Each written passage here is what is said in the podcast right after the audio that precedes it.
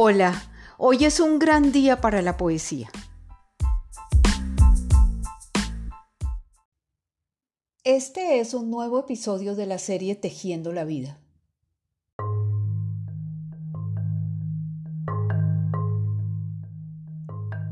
El año pasado nos quedamos en la carrera novena con la calle 12 de Bogotá en el edificio de los juzgados. Hoy no iremos muy lejos. Estaremos en la calle de las joyerías, ese mundo extraño de las alhajas con las que algunas mujeres sienten incrementado, si no su valor, por lo menos su belleza. Caminaremos hasta la carrera sexta para dirigirnos a la calle 12, a la librería Temis, pero lo haremos de la mano de un recuerdo. Desde que la autora era una niña, Frecuentar esa calle era algo no solo habitual, sino que poco a poco se había ido convirtiendo en un premio. Siempre sintió verdadera fascinación por los relojes y seguramente porque ya su infancia transcurrió en gran parte en un establecimiento llamado la Feria del Reloj, ubicada cuatro pasos arriba de la carrera séptima sobre el costado sur de la famosa calle 13 de Bogotá. La Joyita era un local muy pequeño que quedaba enseguida y en donde se vendían anillos, argollas, cadenitas, medallas chiquitas, cruces y todo eso hecho en oro de 18 quilates o en plata de 900 debidamente contramarcada, pero de poco peso. Por eso el diminutivo como parte de su nombre lo decía expresamente. Tanto la feria del reloj como la joyita.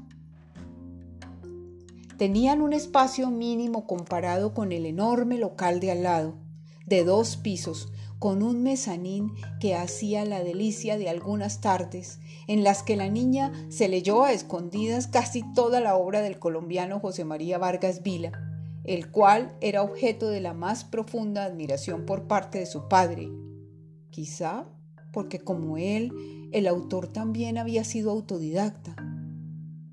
Quizás también porque había sido excomulgado, proscrito, exiliado, en fin, no podía ella saber la respuesta a todos esos porqués. Pero la voz prohibida de ese autor acompañó sus tardes.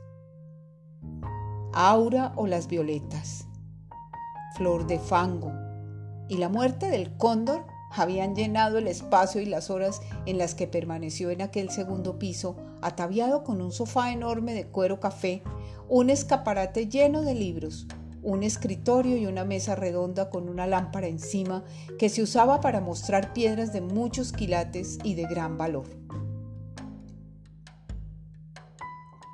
Lo único que podía sacarla de su ensimismamiento era sentir los pasos de su padre que subía la escalera tosía, carraspeaba de su forma característica, como avisándole que la iba a sorprender en el acto prohibido, pero aún así dándole tiempo a embutir el libro en el estante y a fingir que no estaba leyendo nada, sino haciendo sus tareas.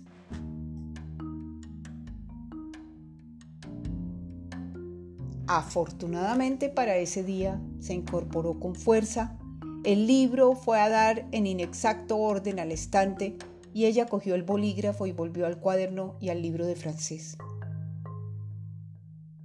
Sentada como estaba en el suelo, sobre el mullido tapete persa que su padre había comprado para ella, fingió estar repitiendo los verbos del art de conjugué.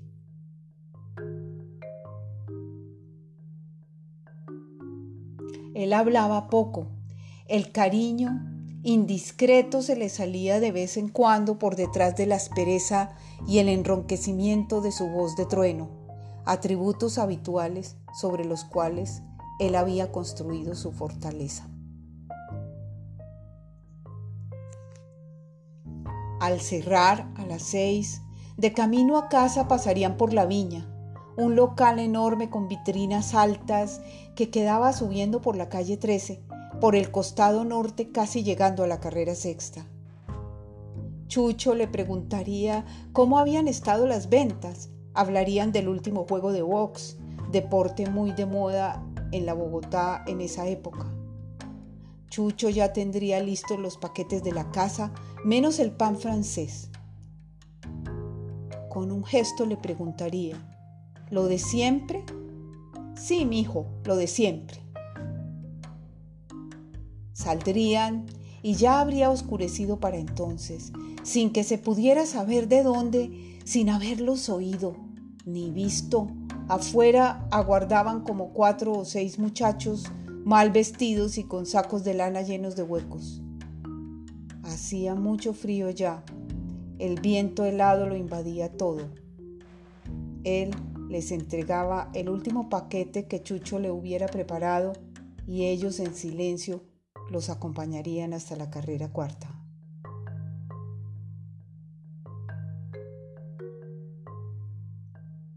De esas tardes, de aquellas conversaciones inexistentes, habitadas de interminables silencios que se interrumpían con algunos ruidos guturales de él que indicaban que la paciencia se le agotaba a pasos gigantescos, ella, de todas maneras, siempre dejaba testimonios, frases, ideas o palabras sueltas en las pastas de los cuadernos, por detrás, a escondidas, con miedo.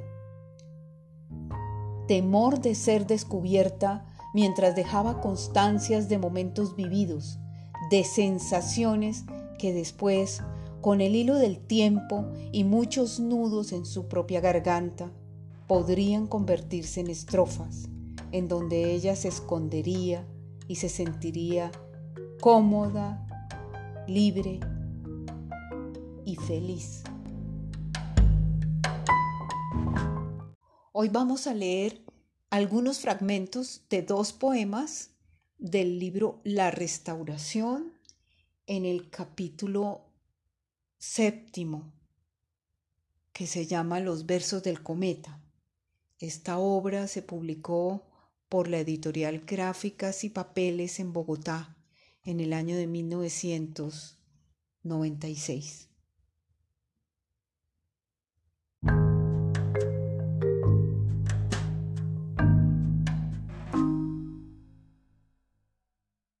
Curiosamente, este poema, El escultor, tiene un epígrafe de Fernando Serpa Flores, en su libro El Camino, Recuerdos de un médico.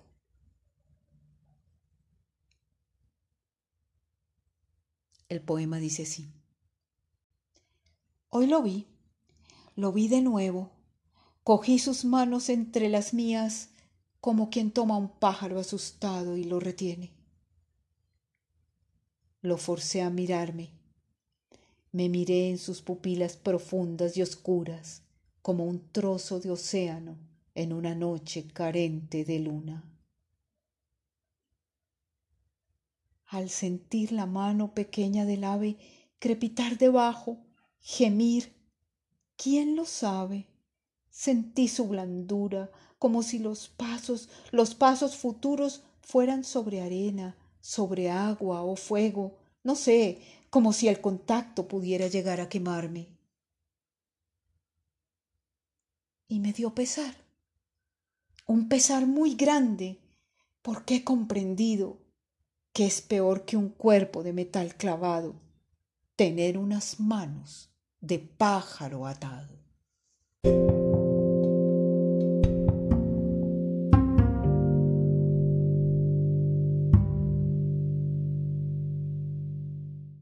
Poema El arpa, fragmento. Ya ni siquiera te encuentro en el sueño. No siento ni las vibraciones que antes percibía de tu pensamiento. No veo la luz que envolvía tu cuerpo. No tengo la dimensión de tu antiguo silencio. Perdí aquellas cosas.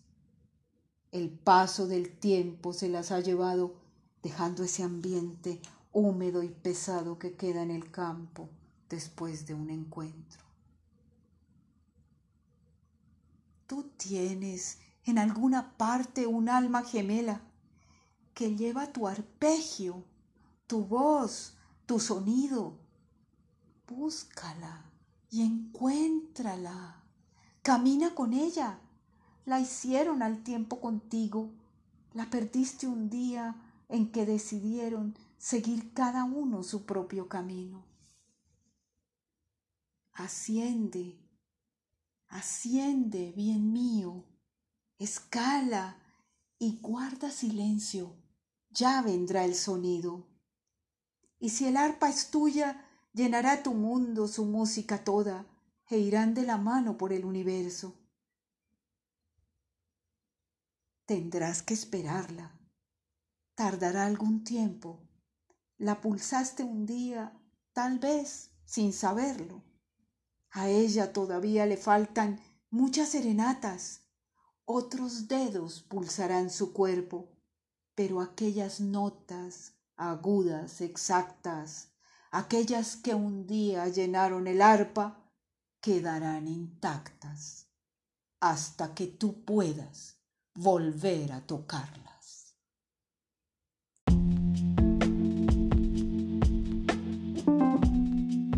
Bueno, queridos amigos, estas han sido las inquietudes poéticas de hoy. Los espero el próximo jueves para otro encuentro a través de la poesía. Vivan entre tanto, aún es posible y queda tiempo.